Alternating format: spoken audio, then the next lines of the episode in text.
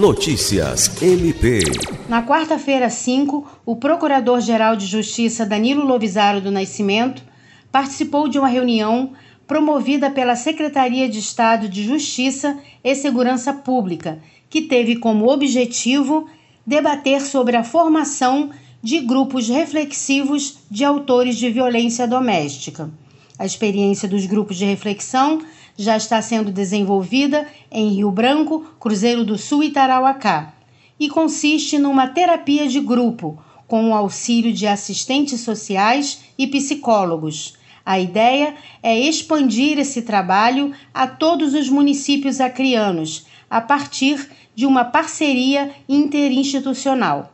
Lucimar Gomes, para a Agência de Notícias do Ministério Público do Estado do Acre.